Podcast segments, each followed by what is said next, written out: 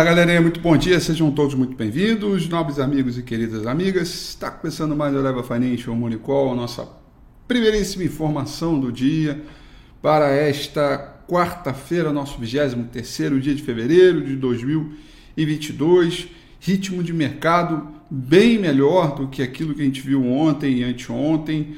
Ah, as sanções faladas, né, tão temidas é, pelo mercado como um todo, inclusive pela própria Rússia, né, foram mais brandas. Essa foi a avaliação é, do, do mercado como um todo. E aí, como elas não foram tão severas quanto imaginávamos, como o mercado todo imaginava, a bolsa começou a trabalhar num processo de recuperação e por isso vai trabalhando aí no terreno positivo na sua é, grande maioria.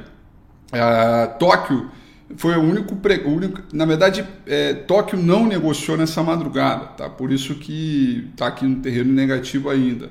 Mas tirando isso, todas as bolsas pelo mundo inteiro trabalham no terreno positivo para essa manhã.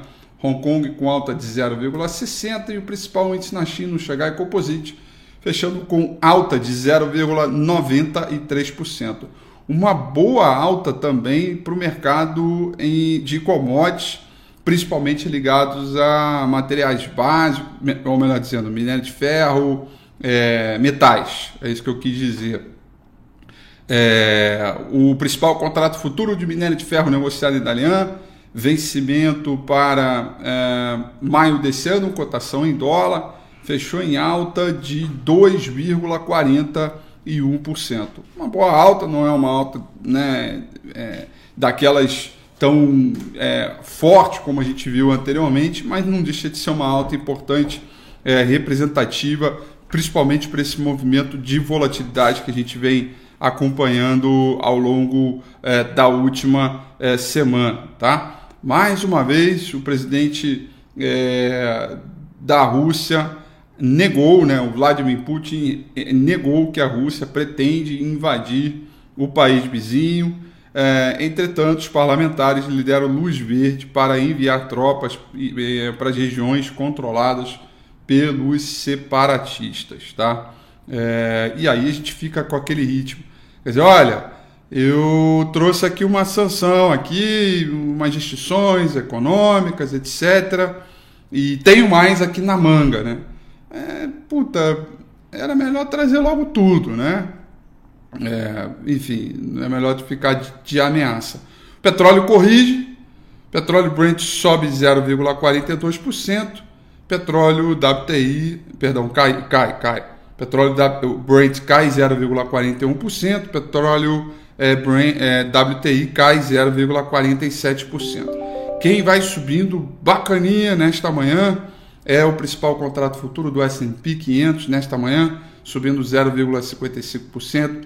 Empresas de tecnologia, Nasdaq, futuro está subindo 0,91% e o dólar index é, nesse momento caindo 0,09%. Tá? Então é, a gente continua ainda a mercê de todo o clima geopolítico, toda a tensão geopolítica, porém, quando a gente toma conhecimento da, do, do, das sanções ontem faladas pelo presidente dos Estados Unidos e que, mais uma vez, Vladimir Putin, apesar de ter enviado tropas lá para o leste europeu, é uma forma apenas é, e, e, e, reafirma que quer a paz e que não quer o conflito, o mercado hoje meio que encheu o saco desse clima político, dessa tensão e vai trabalhando no terreno positivo, tá?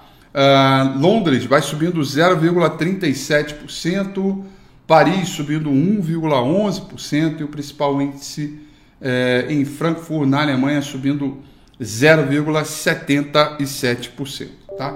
Num dia que, que é de agenda bem importante, tá? a gente tem que acompanhar, porque hoje teremos um indicador de inflação importante aqui para o Brasil, que é o IPCA 15, tá? é a prévia da inflação. Tá?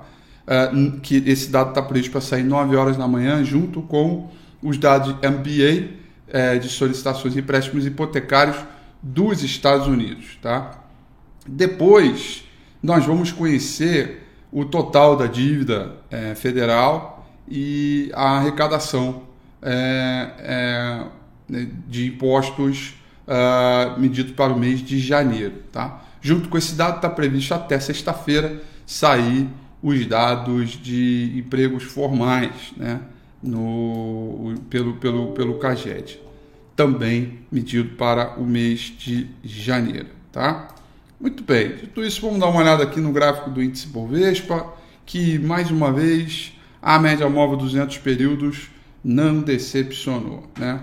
Por diversas vezes a média móvel 200 estava aqui, a gente testou, testou, testou, né? Durante muito tempo, quando estava com as bandas de bowling estreitas aqui, até brinquei que a gente ficou aqui no marasmo é, da Praia do Forte, deitadão na rede, na tranquilidade, vendo, a, vendo e sentindo a brisa do mar. Agora, aqui nessa condição, né, a gente tem ah, o, o, o, a correção de três dias, conforme falamos, até porque essa correção ela tem a ver com esse candle de topo aqui, né, é, que ainda precisa ser confirmado. E como é que confirma esse candle de topo? Né? Ele confirma com uma barra de baixa, é, perdendo 112.700 pontos até sexta-feira que vem. Então hoje é quarta, a gente está acima dos 112 e 700, tá?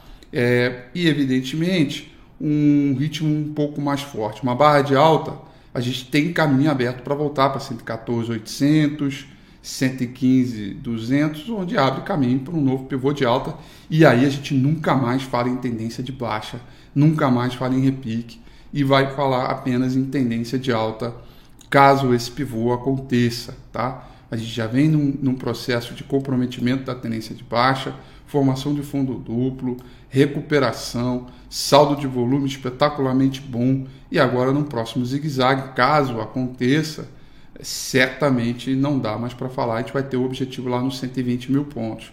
Não vai precisar mais ficar preocupado naquela coisa de que. É... na verdade, não falei mais, né? Se vocês repararam, né? Assim, é, é para baixa tendência para cima e repique. Eu parei de falar isso desde quando eu parei de falar isso, né? Desde quando a gente rompeu esta resistência aqui, que é a tal da muralha, né?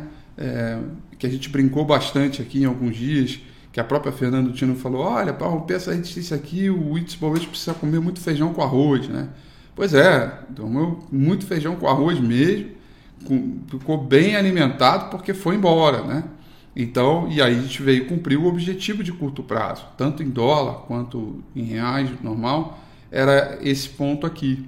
Então agora é, é, a gente não só tem a tendência de baixa comprometida, como os ativos pararam de cair, como a gente começa a ingressar em, em vários papéis em tendência de alta. E aí para o índice Bovespa definitivamente é, cravar esse esse último topo aqui, que é um ponto importante, bem importante, que precisa ser é, é, é, observado aqui com todos nós, né? Que é esse cara daqui, tá? Esse é rompimento aqui, tá? Vamos ver. Eu ainda tô muito à mercê e desse candle de topo, que ele é um candle representativo e que precisa de confirmação, tá? Então ainda não dá para empolgar num processo de reversão, tá? Mas muita calma nessa hora, que ainda tem muita coisa pela frente. Futuro americano subindo, teremos um bom humor aí, bolsas vão abrir para cima, dólar provavelmente para baixo, dólar aqui a gente pegou todo o movimento de alta dos 5,05, 5,10, 5 reais até os 6,70. Quando começou a pipocar, a gente fez a manutenção e agora, quando perdeu os 5,50, 5,55, a gente virou a mão no domingo com o Rafi. Tá aí a importância da gente assistir o domingo com o Rafi, todos os domingos. É, viramos a mão e, e hoje o dólar está piscando 5,05. Aliás, ontem eu fui para a Band News, né? Ontem, ontem teve, é, teve um ao vivo na Band News.